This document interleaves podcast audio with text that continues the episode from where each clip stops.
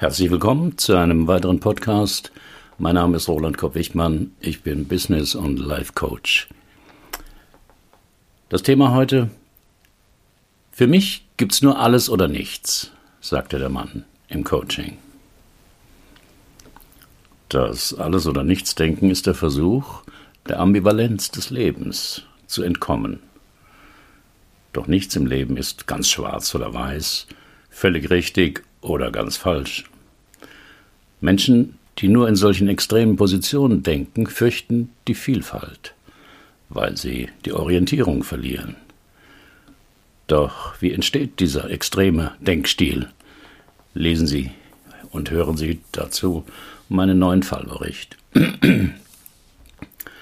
Meine Probleme habe ich bisher immer selbst gelöst. Und zwar schnell, radikal, immer nach dem Prinzip alles oder nichts. Damit bin ich gut gefahren, keine Kompromisse. Kompromisse sind etwas für Weichei. Verstehen Sie, was ich meine? Im drei Stunden Online-Coaching saß mir Uwe K. gegenüber. 63 Jahre, Projektleiter in einer großen Firma, seit einem Dreivierteljahr freigestellt. Dass Sie unter keinen Umständen ein Weichei sein wollen, habe ich bis jetzt am meisten verstanden, antwortete ich. Genau, sagte der Klient. Und jetzt bin ich doch eins geworden. Hänge seit Monaten zu Hause rum, kann mich zu nichts aufraffen, hab an nichts Interesse, es ist zum Kotzen. Mein erster Gedanke war, vielleicht eine reaktive Depression wegen der Freistellung, die bei dem Alter auch den Abschied vom Berufsleben bedeuten kann. Den Übergang ins Rentnerleben stellen sich die meisten Menschen ja wunderbar entspannend vor. Jeden Tag ausschlafen, ohne Hektik in einem Café frühstücken, später vielleicht durch die Stadt bummeln oder in ein Museum gehen, abends Freunde treffen, essen und diskutieren, ohne sich mit Blick auf den nächsten Morgen rechtzeitig verabschieden zu müssen. Endlich die Ölfarben auspacken, die seit Jahren in der Schublade verstauben. Vielleicht die Geige vom Dachboden holen und ihr wieder Töne entlocken. Die Enkelkinder besuchen, im Garten aufräumen, ausgedehnte Radtouren machen, ohne Rücksicht auf Dienstpläne, nach Lust und Laune verreisen, solange das Geld reicht, am helllichten Tag Romane lesen oder vielleicht selbst einschreiben. Auch Uwe K. hatte solche Fantasien. Doch jetzt nach einem halben Jahr sind die bunten Bilder vom geruhsamen Nichtstun zerstoben. Ich wache jeden Morgen mit einer Beklemmung auf, die ich mir nicht erklären kann. Finanziell habe ich durch eine üppige Abfindung ausgesorgt. Ich muss mich um niemanden kümmern, bin gesund, aber nach dem Aufwachen habe ich schlechte Laune, wälze mich hin und her, bin unschlüssig, ob und wann ich aufstehen soll. So ihr Alles- oder Nichts-Prinzip funktioniert nicht mal mehr? fragte ich. Es war mitfühlend gemeint, könnte aber auch als schadenfroh empfunden werden. Wie kam es denn, dass Sie Ihren Arbeitsplatz verloren? fragte ich. Ich hab den nicht verloren, ich hab gekündigt, widersprach mir der Klient heftig. Die Firma wurde von einem amerikanischen Unternehmen aufgekauft. Plötzlich gab es für meine Position angeblich keine Verwendung. Kündigen wollte man mir nicht, wegen meiner langen Betriebszugehörigkeit. Zur selben Zeit startete man so ein Frühpensionierungsprogramm. Das habe ich dann angenommen. Aber die Entscheidung ist mir gar nicht bekommen. Ich hänge seitdem nur noch depressiv herum. Was sagt Ihre Frau dazu? Selber schuld, würde sie sagen, aber wir leben nicht mehr zusammen. Ich war über 20 Jahre mit ihr verheiratet. Eines Tages, eigentlich besser eines Nachts, ging sie auf einer Party fremd. Obwohl sie es mir gleich beichtete und es ihr leid tat, war für mich die Sache erledigt. Ich reichte sofort die Scheidung ein. Das war vor fünf Jahren. Seitdem lebe ich allein. Haben Sie Kinder? Nein, meine Frau wollte damals ein Kind, aber als ich zu ihr sagte, dann müsse sie sich auch um das Kind allein kümmern, ließ sie davon ab. Für mich sind Kinder anstrengend. Dauernd haben sie was, muss man sich Sorgen machen, ob sie richtig geraten. Das wäre mir zu viel gewesen. Sie haben eine Vorliebe für schnelle, einsame Entschlüsse, sagte ich, weil ich ein Verhaltensmuster zu erkennen glaubte. Kann sein. Halbe Sachen mag ich nicht. Entweder ganz oder gar nicht, ist da meine Devise. Ach so, Sie erwähnten das bereits. Kompromisse sind für Weicheier. Mein Vater war genauso. Mit 47 landete er nach einem schlimmen Autounfall im Rollstuhl. Ein halbes Jahr später brachte er sich um. In seinem Abschiedsbrief schrieb er Lieber gleich tot als Leben lang Krüppel und auf fremde Hilfe angewiesen. Wie war das für Sie? Ich fand das konsequent, so hat er immer gelebt. Niemals eine Schwäche zeigen. Ich denke, ich habe in der Hinsicht viel von ihm geerbt. Nun, was Sie auch geerbt haben, ist seine Haltung, dass es besser ist, selbst zu verlassen, als verlassen zu werden. Alles oder nichts gehört zu einem bestimmten Lebensthema. Lebensthemen sind Grundüberzeugungen, worum es im Leben geht. Als Kind können wir nicht einfach drauf losleben. Vielmehr sind wir aufgrund unserer totalen Abhängigkeit von anderen laufend mit zwei Fragen beschäftigt. Erstens, wo bin ich hier gelandet? Und zweitens, was muss ich tun? Oder wie muss ich sein, damit ich versorgt werde? Ein Baby, das hungrig ist, macht auf sich aufmerksam durch unruhiges Verhalten und Töne. Es dreht seinen Kopf rasch hin und her und bald die Fäustchen, schmatzt, fängt an zu strampeln. Aufmerksame Mütter und Väter lernen, diese Zeichen wahrzunehmen, richtig zu interpretieren und das Kind zu füttern. Das Baby lernt also durch nonverbale Zeichen auf sich aufmerksam zu machen. Führt das nicht zum erwünschten Verhalten der Mutter, wird der Säugling die Signalstärke erhöhen. Er fängt an zu weinen oder zu schreien. In einer Studie las ich, dass Kinder von drogenabhängigen Müttern sich dagegen auffallend still verhalten, auch wenn sie hungrig sind. Sie haben durch Erfahrung gelernt, dass Schreien und Weinen nichts bringt. Die Mütter reagieren eher, wenn das Kind längere Zeit ganz ruhig ist.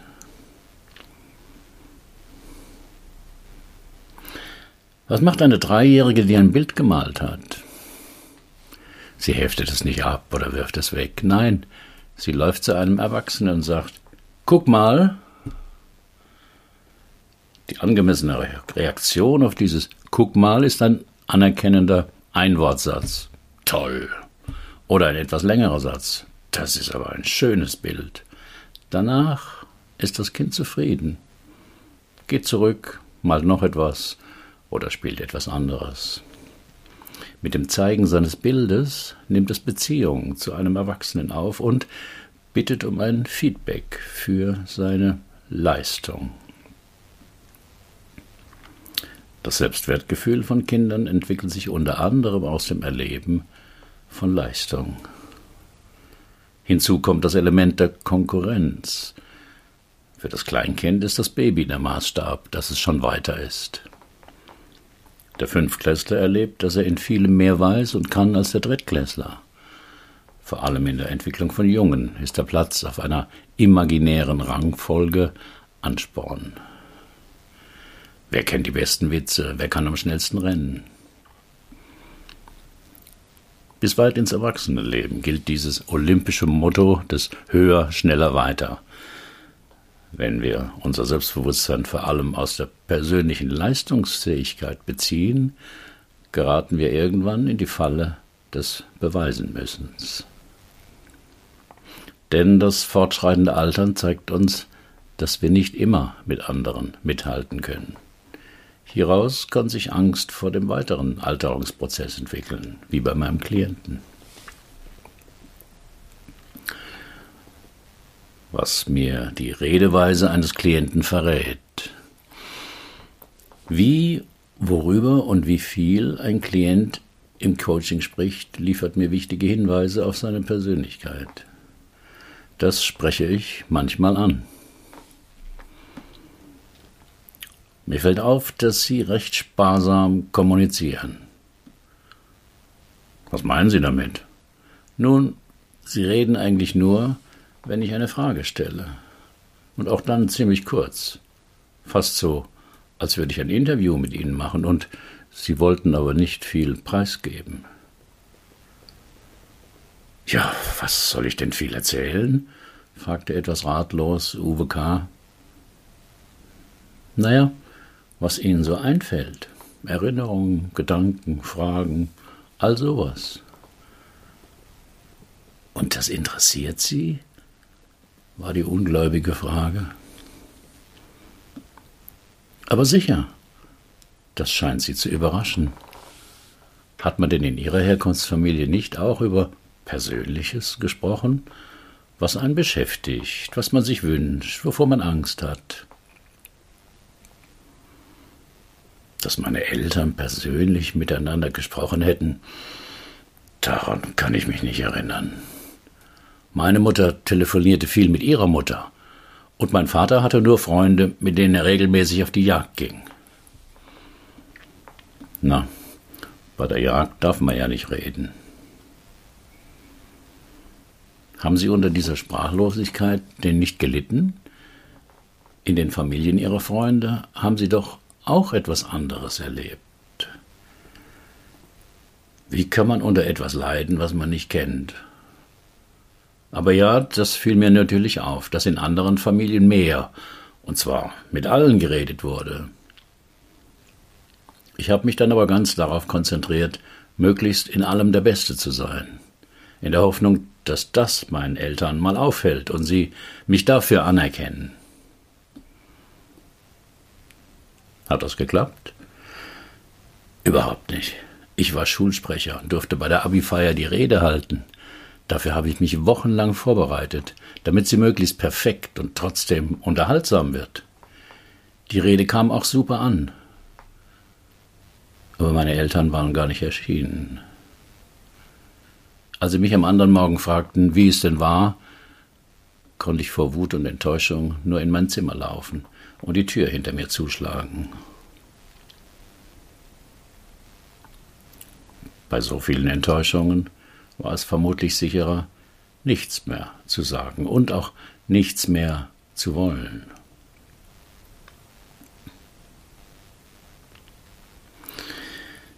Woran erkennen Sie das alles oder nichts denken? Menschen mit diesem Denkstil denken oft in Extremen und glauben, dass etwas nur gut oder nur schlecht ist, ohne einen Mittelweg zu finden. Diese kognitive Verzerrung verhindert, dass sie die Welt so sehen, wie sie eben oft ist, komplex, vielfältig, nuanciert und voller Zwischentöne und Gegensätze. Das zeigt sich auch in der Sprache dieser Menschen und im häufigen Gebrauch von Wörtern wie nie, niemals, nie wieder, immer, jedes Mal, grundsätzlich, perfekt, hundertprozentig, total. Katastrophe, Desaster, Ruin, nur, alles nichts, alle, jeder, niemand, keiner. Solche extremen Ausdrücke sind auch typisch für Menschen, die mit Suizidgedanken kämpfen.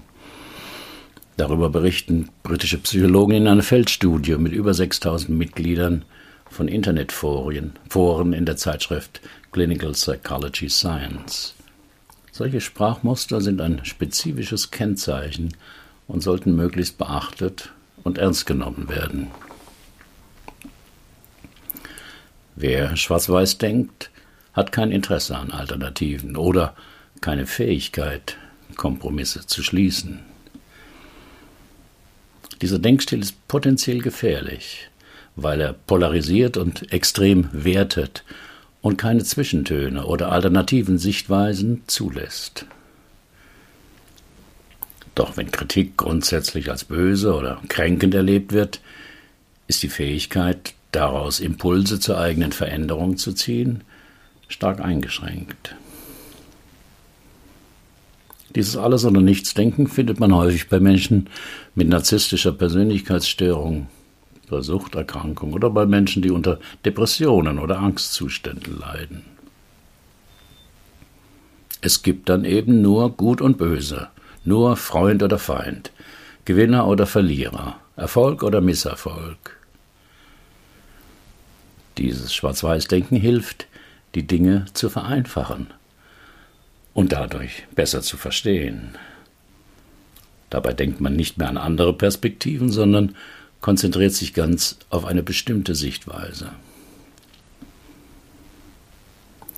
Dieser Denkstil ist auch auf politischer, gesellschaftlicher oder kultureller Ebene zu beobachten, denn er hilft zu spalten, zu distanzieren und zu extremisieren. Arbeitslose werden in die beiden Gruppen Schmarotzer und Arbeitswilligen eingeteilt. Während der Corona-Pandemie wurden Branchen beispielsweise als systemrelevant und nicht systemrelevant unterschieden. Alles oder nichts denken wird deshalb vor allem von rechts- oder linksextremen Parteien oder Gruppierungen bevorzugt. Warum verfallen wir so oft in das Alles oder Nichts denken? Wir brauchen Grenzen, weil sie für Ordnung sorgen. Wenn wir eine Leistung objektiv überprüfen wollen, brauchen wir Zensuren. Und es muss eine Grenze geben zwischen bestanden und nicht bestanden. Zwischen der Bus ist voll oder wir haben noch drei Plätze. Soweit so gut. Aber wenn wir Grenzen ziehen, spalten wir gleichzeitig. Und diese Trennlinien können als ungerecht erlebt werden, wenn man sich auf der falschen Seite befindet. Populisten haben die Gabe, komplexe Sachverhalte gnadenlos zu vereinfachen. Deshalb nutzen sie oft das Schwarz-Weiß-Denken. Je einfacher sie eine Botschaft gestalten, desto schneller fließt sie im Gehirn. Das heißt, der Mensch muss sich nicht anstrengen, sie zu verstehen. Freiheit statt Sozialismus lautete mal ein Wahlslogan der CDU. Reichtum für alle, forderte einst die Partei Die Linke. Make American Great Again ist ein beliebter Slogan im Präsidentschaftswahlkämpfen in den USA. Take Back Control war das Versprechen der Brexiteers in Großbritannien. Damit eine Information bei vielen anderen durchdringt, muss sie also einfach und so schwarz-weiß wie möglich sein. Dieses Denken polarisiert, indem es Komplexität leugnet. Es bleibt immer an der Oberfläche, kennt keine Tiefe und keinen Mittelweg. Ein Schwarz-Weiß-Denken ist das Gegenteil von einem sowohl als auch Denken, denn nur damit können Schnittmengen erkannt und Kompromisse gefunden werden. Typische Beispiele für Schwarz-Weiß-Denken sind, es sind doch alle Männer gleich. Wenn ich keine Eins bekomme, bin ich ein Versager. Alle Menschen, die ich liebe, verlassen mich. Immer muss mir das passieren. Nie kann ich was richtig machen. Diese Schwarz-Weiß-Malerei zieht in der Regel negative Gefühle nach sich, welche die negativen Gedanken wiederum verstärken. Diese negative Abwärtsspirale nennt man in der kognitiven Therapie auch emotionale Beweisführung. Extreme Denkmuster entstehen oftmals in der Kindheit. Manchmal ist auch ein Trauma in der Kindheit oder im Erwachsenenalter eine Ursache. Mobbing oder Aufwachsen mit einem narzisstischen Elternteil können damit in Verbindung stehen. Man kann Schwarz-Weiß-Denken als Bewältigungsstrategie verstehen, mit dem versucht wird, uns vor zukünftigem Schaden zu schützen. Doch das Leben spielt sich immer zwischen den Extremen ab.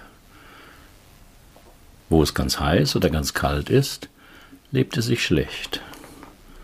Wo ganz viele Menschen leben oder fast gar keine, lebt es sich auch nicht gut.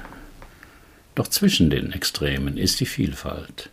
Gibt es in jeder Situation ganz viele Wahlmöglichkeiten. Aber das überfordert viele Menschen. Sie wollen, dass die Dinge einfach sind. Sie wollen Klarheit. Gut oder böse, richtig oder falsch, glücklich oder unglücklich, Erfolg oder Misserfolg. Das Schwarz-Weiß-Denken ist der Versuch des Verstandes, unsere komplexe Welt zu vereinfachen. Ich wollte noch mehr über das Familienleben meines Klienten aus seiner Kindheit erfahren. In meinem Elternhaus war Leistungspflicht. Mein Vater war Richter am Strafgericht und auch zu Hause verbreitete er eine Atmosphäre, dass man sich immer ein bisschen schuldig fühlte.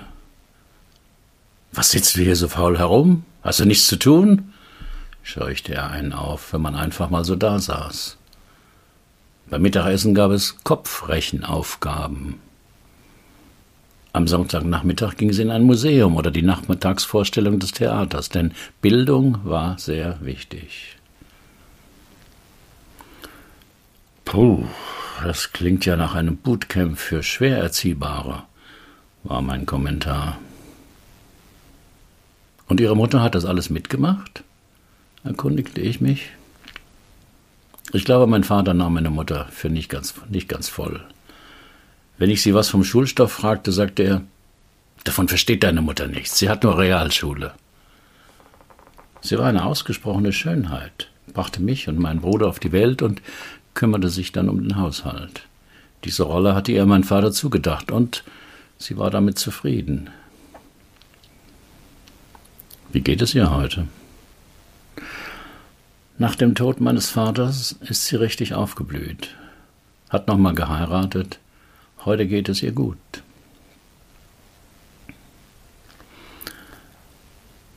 Was wollen Sie denn nun genau hier? war meine Frage nach dem Anliegen des Klienten. Das weiß ich gar nicht so genau. Ein früherer Kollege meinte, dass ich Sie mal kontaktieren soll, was ich ja hiermit getan habe. Stimmt. Und was wollen Sie jetzt hier? Was wollen Sie hier? Was wollen Sie hier? reagierte Uwe K. genervt. Vielleicht eine professionelle Einschätzung von Ihnen. Einschätzung worüber? Eine Einschätzung, ob ich alles richtig mache. Ich spürte, wie es dem Klienten schwer fiel, einen Wunsch nach Veränderung auszudrücken, und er so tat, als wäre in seinem Leben alles in Ordnung. Genau das war aber auch sein Problem, aber er konnte es nicht formulieren, deshalb die verbalen Ausflüchte. Das Anliegen als Ausdruck eines Wunsches nach Veränderung ist aber enorm wichtig im Coaching-Prozess damit Coach und Coachee wissen, wohin die Reise gehen soll und ob sie auf dem richtigen Weg sind. Damit ein Klient die Mühen der Veränderung auf sich nimmt, braucht er eine mehr oder weniger klare Vorstellung, wo er hin will. Doch bei bestimmten Coaching-Prozessen ist genau dieses Fehlen eines Ziels das eigentliche Problem. Der Klient weiß nicht, was er eigentlich will. Er spürt zwar ein Unbehagen, weiß aber nicht, woher das kommt und was er konkret anders haben will. Er hat sich ja ein Leben lang angewöhnt, nichts zu wollen, um nicht enttäuscht zu werden, wenn er es nicht bekommt. Dabei spielt das Alles- oder Nichts-Denken eine wichtige Rolle, denn entweder will ich alles, was ja nie klappt, oder ich will nichts, vermeide also die Enttäuschung, dass ich nicht alles bekommen habe, indem ich mich unverletzlich mache. Ich entschloss mich, den Prozess etwas zu beschleunigen, indem ich den inneren Konflikt, den ich bei Uwe K. hinter all dem vermutete, direkt ansprach. Also meine Einschätzung ist, dass Sie alles ziemlich richtig machen im Leben. Eben nach dem Alles oder Nichts Prinzip. Aber Sie scheinen ja nicht so zufrieden damit zu sein, begann ich. Zufrieden sein ist mir zu wenig. Zufrieden sein, das ist der Trostpreis. Ich will mehr. Mehr von was? Naja, mehr von allem, im Beruf und privat. Wieder waren wir im Niemandsland des Alles oder Nichts gelandet. Ich glaube, jetzt weiß ich, was Sie hier wollen. Da bin ich ja mal gespannt. Sie wollen meine Hilfe, aber Sie wollen nicht darum bitten.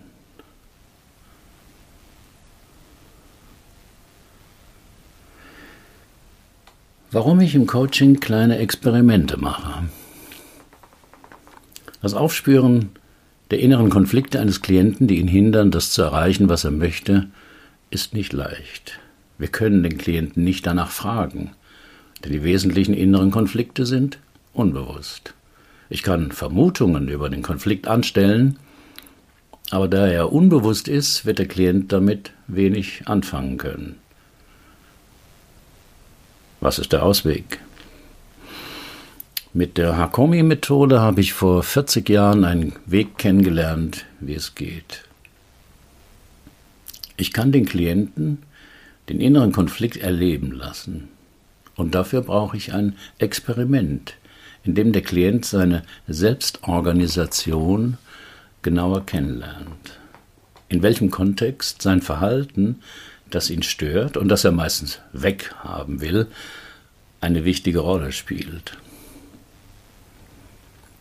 Selbstorganisation bedeutet hier genau zu wissen, warum ich etwas tue und wie ich es tue. Das darf aber keine rationale Überlegung sein. Ich glaube, ich mache das, weil, sondern eine erlebte Erfahrung. Die Experimente in Achtsamkeit sind aus meiner Sicht das beste Werkzeug, um die eigene Selbstorganisation live zu beobachten. Das wollte ich auch bei Uwe K. ausprobieren. Ich bat ihn, sich bequem hinzusetzen. Das dient dazu, Spannung für das Folgende aufzubauen, die Augen zu schließen.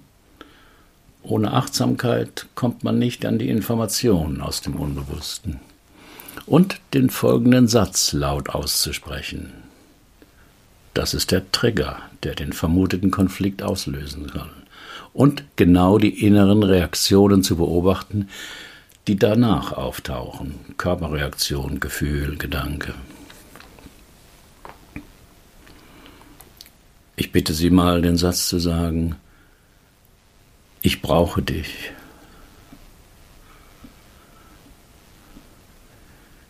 Wie immer wähle ich Sätze, von denen ich annehme, dass der Klient sie innerlich ablehnt, weil er damit schlechte Erfahrungen gemacht hat. Also wo die Amygdala, unser Gefahrwarnzentrum im Gehirn, nervös wird oder gleich Alarm schlägt.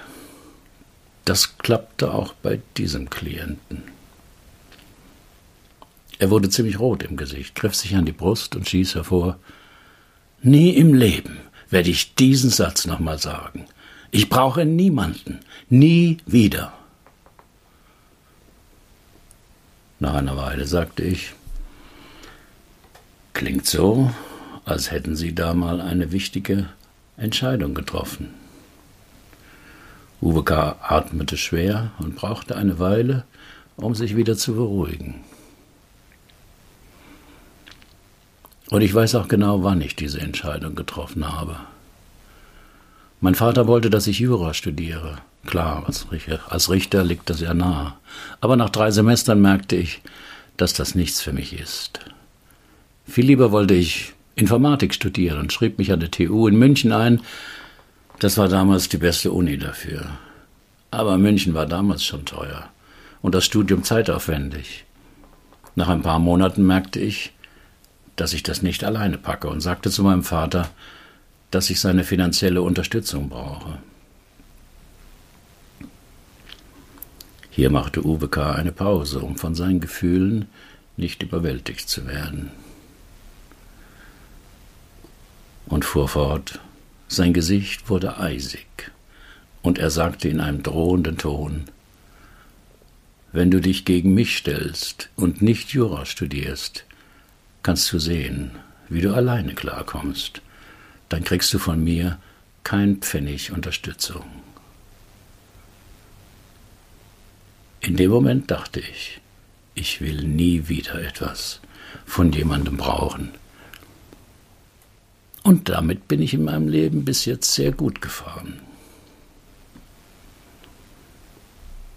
Es sind oft besonders schmerzliche Momente im Leben, wo wir uns in der seelischen Not für eine psychische Überlebensstrategie entscheiden, die dann zu unserem Lebensthema werden kann, weil sie in dieser Situation funktioniert, weil sie uns als die einzig mögliche Verhaltensweise vorkommt. So hörte ein bekannter Politiker als Junge mal von einem Volksschullehrer, dass aus ihm nie was wird. Daraufhin strengte er sich sehr an, machte das Abitur und wurde ein bekannter Politiker. Sein Lebensthema wurde Ich wollte immer zeigen, dass ich was kann. Auf meinem Blog habe ich das Interview mit ihm verlinkt. Dass Sie gar nichts im Leben brauchen, stimmt ja nun auch nicht ganz, nahm ich das Gespräch wieder auf. Wie kommen Sie darauf? Antwortete Uwe K. etwas empört. Ich brauche meine Frau nicht, deswegen habe ich mich von ihr getrennt. Ich habe nie im Leben Schulden gemacht, weil ich nicht von einer Bank abhängig sein wollte. Und sie wollten keine Kinder, weil sie ahnten, dass es sie abhängig machen würde, dass es ihnen gut geht. Und das weiß man ja nie ganz sicher.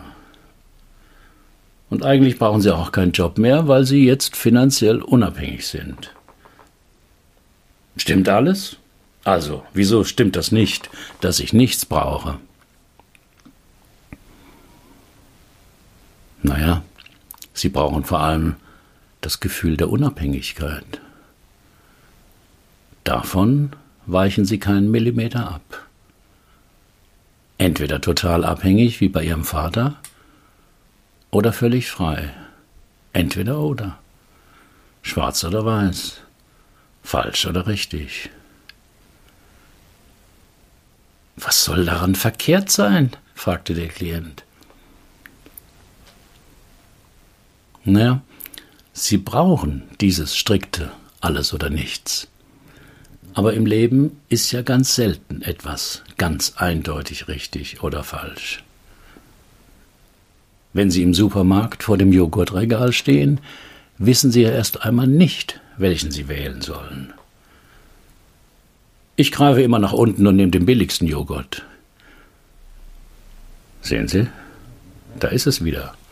Sie handeln nach einem Prinzip, damit Sie sich nicht mit der Vielfalt auseinandersetzen müssen.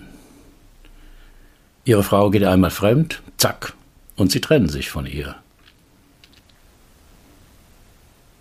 Ich habe meine Prinzipien und meine Frau kannte damals meine Haltung. Ja, ja. Aber das Leben ist Gott sei Dank nicht so schwarz-weiß, wie ihr denken.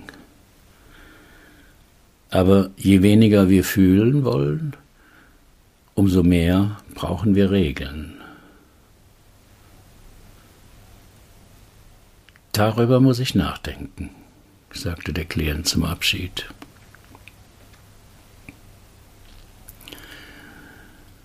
Nach einem Dreivierteljahr bekam ich eine Mail von Uwe K. Die Sitzung sei ein schmerzhafter Augenöffner für ihn gewesen. Er habe sein Leben durchforstet nach Situationen, wo er radikal nach dem Alles- oder Nichts-Prinzip entschieden hatte. So sei er einmal im Italienurlaub beklaut worden und habe deswegen nie wieder dort Urlaub gemacht, obwohl er das Land liebte. Im Job habe man ihm oft nachgesagt, dass er ein Elefantengedächtnis hätte und keine Kränkung vergäße. Mindestens drei Nachbarn in seiner Straße würde er ignorieren, weil er denkt, sie würden ihn nicht mögen. Er hätte öfters an den Satz Ich brauche dich gedacht und überlegt, an wen er den richten könnte. Da sei ihm immer nur seine Ex-Frau eingefallen. Das habe er als Zeichen interpretiert, dass sie ihm noch etwas bedeute und habe sie eines Abends angerufen. Überraschenderweise habe sie nicht gleich aufgelegt und sie hätten sich zu einem ersten Treffen verabredet. Daraus seien mittlerweile drei Abende geworden. Noch wisse er nicht genau, was das für ihn bedeute, aber es sei durch unsere Sitzung doch etwas Wichtiges in Gang gesetzt worden. Auch mein letzter Satz, dass viele Regeln das Fühlen ersetzen sollen, beschäftige ihn immer wieder. Ich schrieb zurück, dass es mich freue, dass er den Kontakt zu seiner Ex-Frau gewagt hätte. Außerdem könne er es sich ja zur Regel machen, mehrmals am Tag zu prüfen, was er gerade fühle.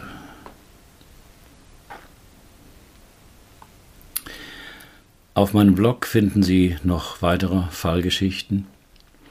Alle sind so verfremdet, dass ein Rückschluss auf meine Klienten nicht möglich ist und die Vertraulichkeit gewahrt bleibt. Haben Sie auch ein Problem, das Sie bisher nicht lösen konnten? Dann buchen Sie auch ein 3-Stunden-Coaching oder mein Online-Seminar Lebensthemen klären. Wir finden die Lösung dort, wo Sie noch nie gesucht haben.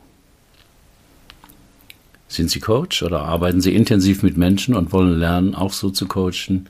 Ich biete eine Fortbildung an zu diesem Ansatz. Alle Informationen zum Coaching und zu der Fortbildung finden Sie auf meinem Blog. Welchen Denkstil haben Sie? Herzlichen Dank für Ihre Aufmerksamkeit. Bis zum nächsten Mal.